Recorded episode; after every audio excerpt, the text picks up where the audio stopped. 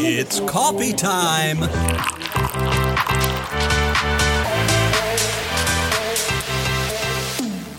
Le podcast Pause Café, épisode 6. Le top 5 des pires messages de prise de contact avec un candidat sur LinkedIn. Bonjour à tous et bienvenue dans la Pause Café du mois.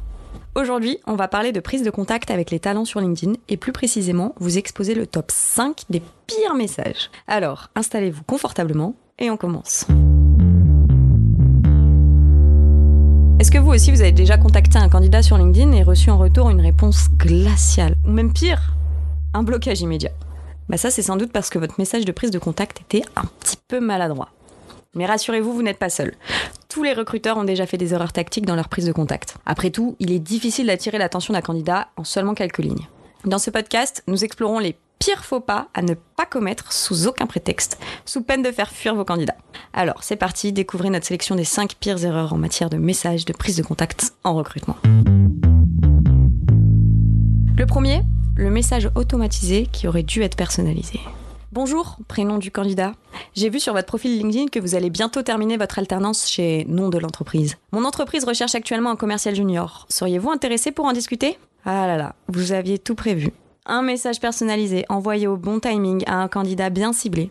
Et là, patatras, vous avez fait votre copier-coller un petit peu trop vite, ou bien vous avez oublié de paramétrer les champs dédiés dans votre campagne automatisée. Résultat, vous avez tout simplement oublié de remplacer prénom du candidat par Jean-Pierre ou Dylan. Si vous en rendez compte dans la seconde qui suit l'envoi de votre message, le grand classique, pas de panique. Vous pouvez toujours modifier votre texte après coup. Vous n'avez plus qu'à prier pour que le candidat n'ait pas déjà vu votre message, et sinon, mieux vaut rectifier le tir le plus vite possible en vous excusant platement ou en tentant un trait d'humour.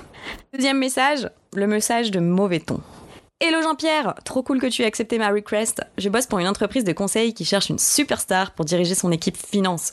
Est-ce que l'aventure te tenterait? Super équipe et avantage de ouf à la clé. Dispo pour en discuter? C'est valable aussi dans l'autre sens.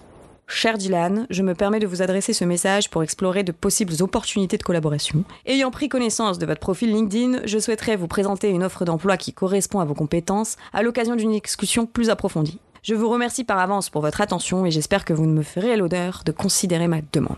Bien cordialement. Alors, pas besoin de vous faire un dessin. Adopter un ton trop décontracté risquera d'être perçu comme un manque de professionnalisme. Vous n'avez pas gardé les cochons avec Jean-Pierre. hein.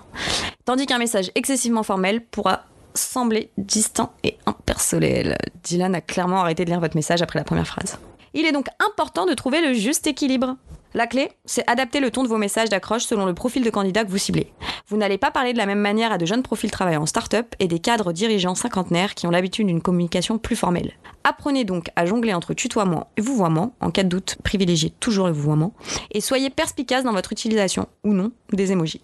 Troisième pire message de prise de contact avec un candidat sur LinkedIn, l'erreur de destinataire. Oups. Bonjour Jean-Pierre. Bah non, moi c'est Dylan. Je recrute actuellement sur un poste de marketing manager et ton profil correspond aux compétences que nous recherchons. Ah bah c'est bizarre. moi, je suis dresseur de chiens. Le poste est basé à Angoulême. Super, moi j'habite à Aix-les-Bains.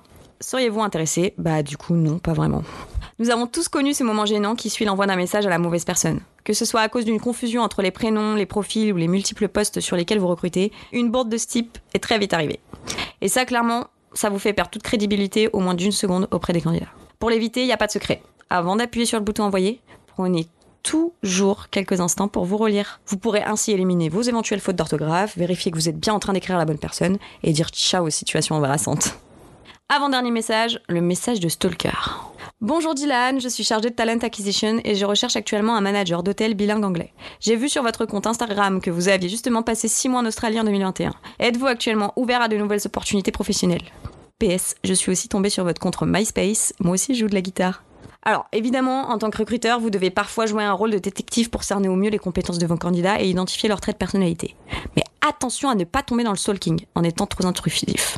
C'est clairement flippant. Gardez en tête que les informations que vous trouvez sur les réseaux sociaux des candidats sont destinées à leur cercle personnel. Utiliser ces informations sans discernement peut donner une impression d'atteinte à leur vie privée. Limitez-vous donc aux informations professionnelles disponibles sur les plateformes comme LinkedIn. Dernier message, celui qui n'en dit pas assez. Bonjour, j'ai vu votre profil et je voulais vous parler de nos opportunités. Pouvez-vous me recontacter dès que possible? Alors, on évite les prises de contact trop vagues. Pas besoin d'écrire un roman, mais vous devez donner suffisamment d'informations à vos candidats pour qu'ils puissent se faire une idée rapide de votre proposition. Et puis évitez par la même occasion de leur faire perdre du temps. Mentionnez par exemple clairement le poste sur lequel vous recrutez, avec quelques détails sur les responsabilités associées et si possible sur les avantages proposés, fourchette de salaire par exemple. Également, on présente l'entreprise, courte présentation de son activité, et aussi les raisons pour lesquelles le profil du candidat a attiré votre attention. On peut ajouter à la fin les informations de contact claires. En conclusion, si vous voulez capter l'attention de vos candidats, mettez-vous à leur place. Faites preuve de bon sens et affûtez votre plume. Clairement, on oublie les messages non personnalisés, les tonalités inappropriées, les erreurs de destinataire, le stalking digne d'une détective de série, ou encore les messages qui en disent trop peu. Et prenez quelques instants pour peaufiner votre prose. Allez, on vous souhaite bonne chasse au talent. Si ce podcast vous a plu, n'hésitez pas à liker, commenter et partager. Il a pu être réalisé grâce à Tool for Staffing, logiciel de recrutement et de chasse automatisé boosté par l'IA. Merci pour votre écoute et au mois prochain pour une nouvelle pause café.